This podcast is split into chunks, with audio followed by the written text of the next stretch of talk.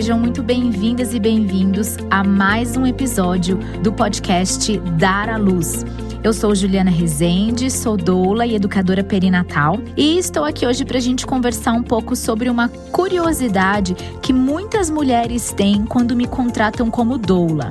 Elas me perguntam: por que, que eu devo ter uma parteira? Devo ter uma parteira em conjunto com a doula?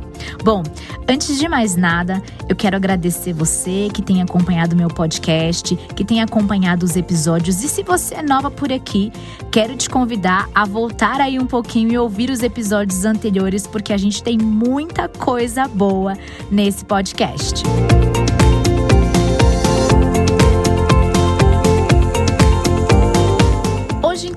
a gente vai falar um pouco sobre por que ter uma parteira. Bem, vamos entender antes, né, quem eram as parteiras antigamente e quem são as parteiras no dia de hoje.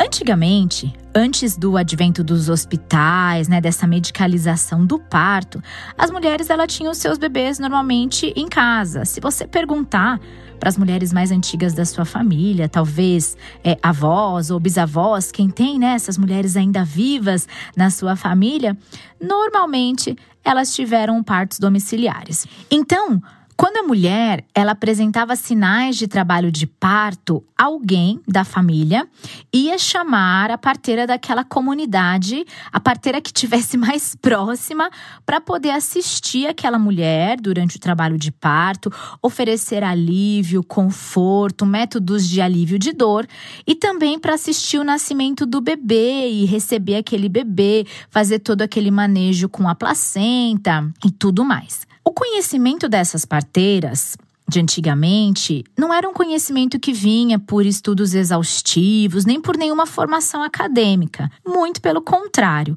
O conhecimento dessas parteiras era um conhecimento que vinha por tradição, um conhecimento que vinha por experiência, um conhecimento que vinha pela vivência daquela mulher em assistir outras mulheres em seus partos.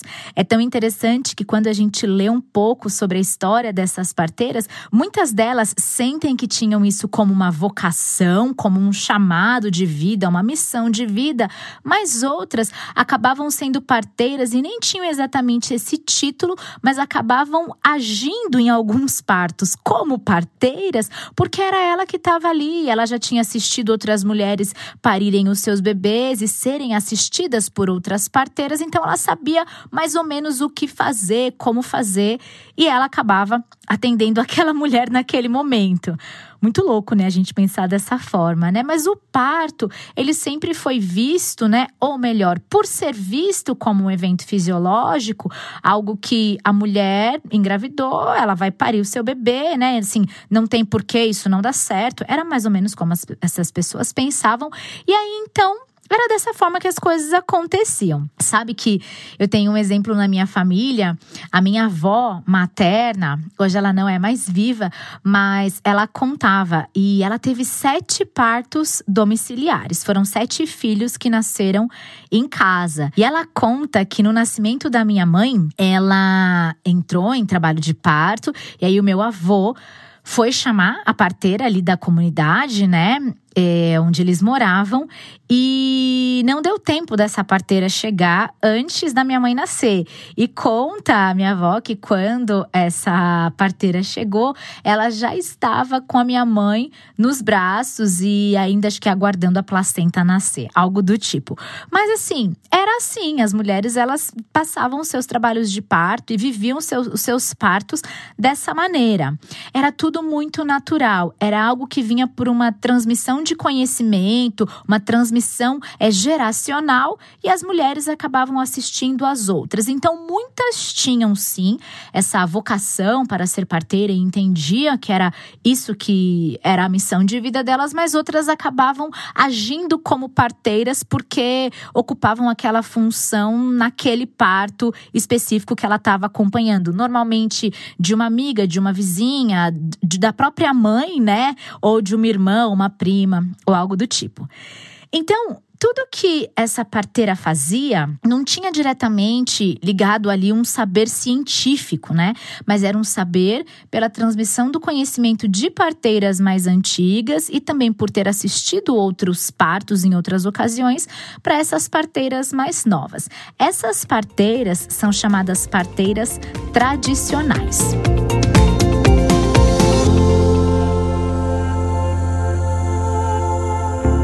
Conforme a mudança do padrão de atendimento às mulheres, né, e também a migração dos partos é, das casas para os hospitais, essa figura da parteira tradicional foi se distanciando do ambiente do parto. Porém, em regiões mais remotas, em comunidades mais distantes e comunidades de difícil acesso a postos de saúde, aos hospitais, ainda existem essas mulheres fazendo essa função. Inclusive, existe um manual do Ministério da Saúde que foi desenvolvido em 2012 chamado O Livro da Parteira Tradicional. Se você procurar no Google, você vai encontrar facinho. Esse livro tem como objetivo reconhecer e valorizar o trabalho das parteiras tradicionais que, com a sua sabedoria, são capazes de perceber. Aí abre aspas, que está escrito lá no livro o caráter familiar e íntimo do nascimento nas diferentes regiões brasileiras. Fecha aspas. E eu achei tão interessante essa parteira, ela não tem só o conhecimento do trabalho de parto em si, da fisiologia, digamos assim. Mas eu achei bonito perceber que ela é capaz de perceber com a sua sabedoria entendamos aqui, né, que não é essa sabedoria dos livros exatamente, mas essa sabedoria interna desse instinto, dessa coisa mais do feminino, é assim que eu percebo, pelo menos, o caráter familiar, o caráter íntimo do nascimento. Achei isso tão forte, essa intimidade que, inclusive, quando a gente vai estudar as fases do trabalho de parto e a ação hormonal no trabalho de parto, a gente percebe que muitos hormônios ali são íntimos, exatamente dessa forma. E que quando a mulher é respeitada nesse seu ambiente de intimidade, o fluir, essa cascata dos hormônios, se dá de uma forma muito mais fluida e fisiológica. E quando também traz essa percepção das diferentes regiões brasileiras. O Brasil é um país é gigantesco, né? E pelo menos na minha percepção, que moro muito próxima da cidade de São Paulo, que tô nesse meio, né, onde toda essa tecnologia nos envolve e tal, nem sempre essa visão de um parto que acontece numa cidade remota, distante, sem muito acesso é, a um hospital ou a uma unidade básica de saúde.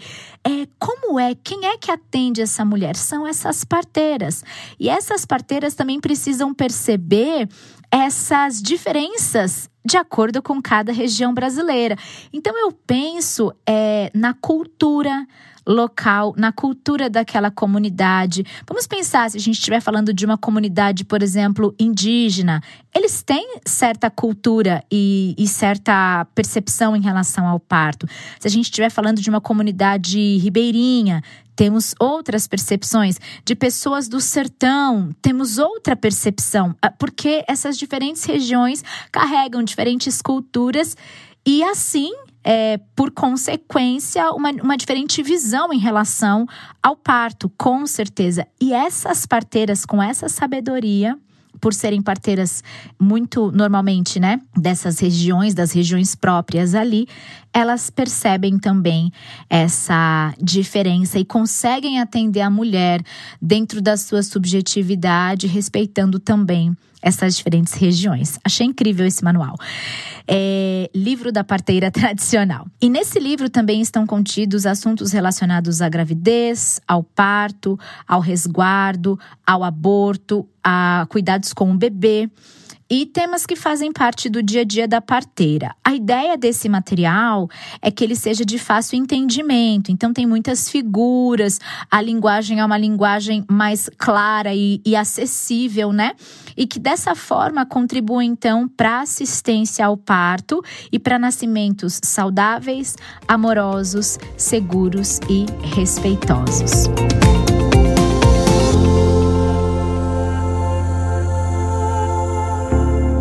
Hoje, na prática, a figura que a gente tem que representa essa parteira tradicional são as obstetrizes e as enfermeiras obstétricas. Muito provavelmente, se você está grávida, se você está buscando um parto natural ou um parto com assistência humanizada, você já deve ter ouvido falar nessas profissionais. Talvez não saiba a diferença entre elas, mas vou explicar para você. Obstetrizes e enfermeiras obstétricas. Qual é a diferença, primeiro, né, entre a parteira tradicional e as obstetrizes e enfermeiras obstétricas. Basicamente, é a formação. Enquanto a parteira tradicional, em geral, não tem uma formação acadêmica, não tem esse saber científico, o saber dos livros, né?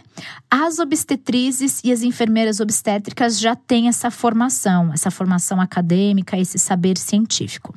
E aí agora a diferença entre a obstetriz e a enfermeira obstétrica. A obstetriz, ela faz a faculdade em obstetrícia. A enfermeira obstétrica, ela faz a faculdade de enfermagem e depois dessa faculdade ela faz uma especialização em obstetrícia. Dessa forma, essas duas, tanto obstetriz quanto enfermeira obstétrica, elas têm a formação acadêmica diferente, mas na atuação é a mesma competência. Nos hospitais e nas maternidades, existe sim o emprego dessas enfermeiras obstétricas ou obstetrizes que têm competência para acompanhar os partos e para realizar a recepção dos recém-nascidos. Mas a, nos hospitais em geral, essa imagem soberana do obstetra ainda apaga bastante essa profissão. Eu costumo dizer o seguinte: um parto onde o obstetra não precisou aparecer foi um parto muito bom, porque foi um parto onde tudo aconteceu muito bem. E muitas mulheres se assustam quando eu digo isso. Mas se a gente parar para pensar, o obstetra, ele tem, o médico obstetra ou a médica obstetra, ela tem essa ela tem essa competência médica de resolver os problemas que estão acontecendo naquele trabalho de parto, os problemas que estão acontecendo com aquela mulher, com aquele bebê. No entanto, que, por exemplo, se um parto ele evolui para uma cesárea, é somente esse médico, essa médica obstetra que pode atender essa mulher. Agora, um parto onde a fisiologia está correndo bem, aonde está tudo acontecendo de maneira fluida, e o obstetra, de repente, não precisa aparecer porque as enfermeiras e as obstetrizes estão assistindo aquela mulher, é muito provavelmente porque nada deu errado, tudo aconteceu bem. Bom, mas isso depende muito do ponto de vista de cada um e esse é o meu ponto de vista.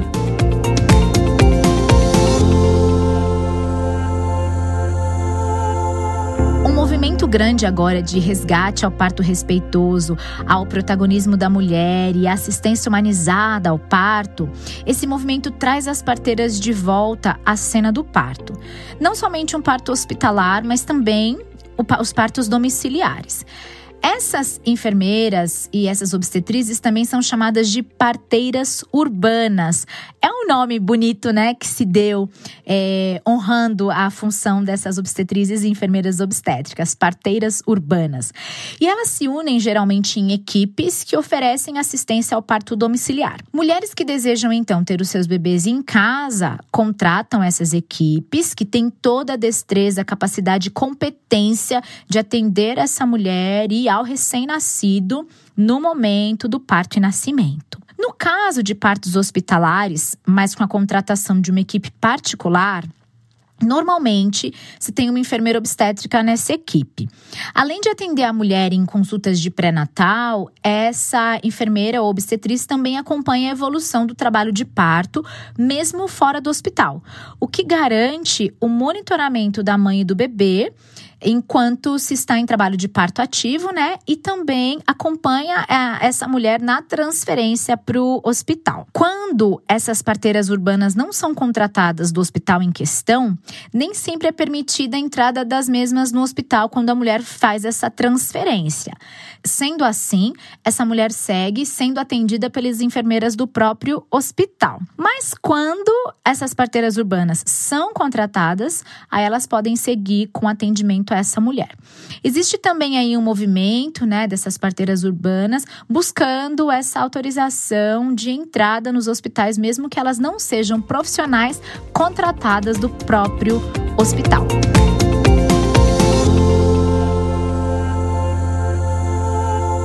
Então você pode me dizer, tá certo, já entendi tudo isso. Me diga então por que, que eu devo ter uma parteira. Eu vou trazer aqui alguns pontos para você.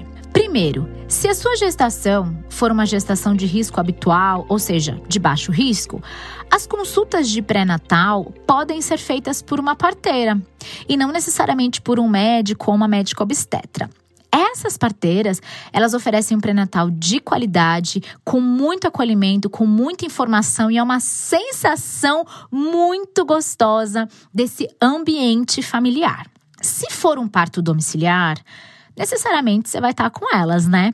As parteiras vão fazer as consultas de pré-natal, vão te acompanhar em todo o seu trajeto até o nascimento do seu bebê. Se for um parto domiciliar, com a equipe do hospital, no caso, e essa é a condição onde eu particularmente super indico a contratação de uma parteira.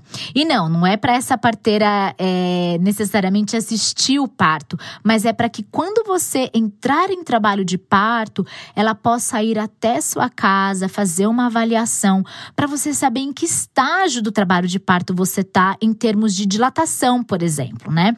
Ela pode fazer um exame de toque, caso você permita, caso você consinta, e você pode saber em que que estágio você está. Também, quando se está em fase ativa de trabalho de parto, é necessário o um monitoramento da mãe e do bebê. E esse monitoramento também pode ser feito por uma parteira na sua casa. Então, os sinais vitais da mãe, a pressão e outras aferições, né? Tudo isso pode ser avaliado por uma parteira. E aí, assim, quando for o momento ideal, ela indica a transferência para o hospital. Como doula, eu tenho percebido que a presença da parteira nessa cena do parto traz muita segurança para a gestante. É, não só para a gestante, como para o acompanhante dessa gestante, o marido, o companheiro, quem estiver com essa mulher, né?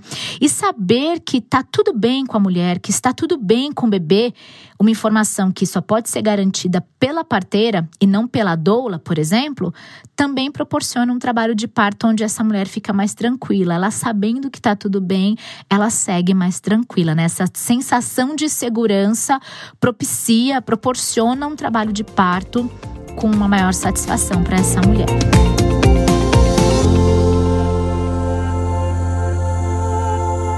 Eu espero muito que você tenha gostado desse episódio. Eu espero que tenha sido um episódio muito esclarecedor. E também quero aproveitar e te convidar para você me seguir nas minhas redes sociais, onde você pode deixar suas dúvidas e também sugestões de temas para esse nosso podcast. Eu vou ficando por aqui.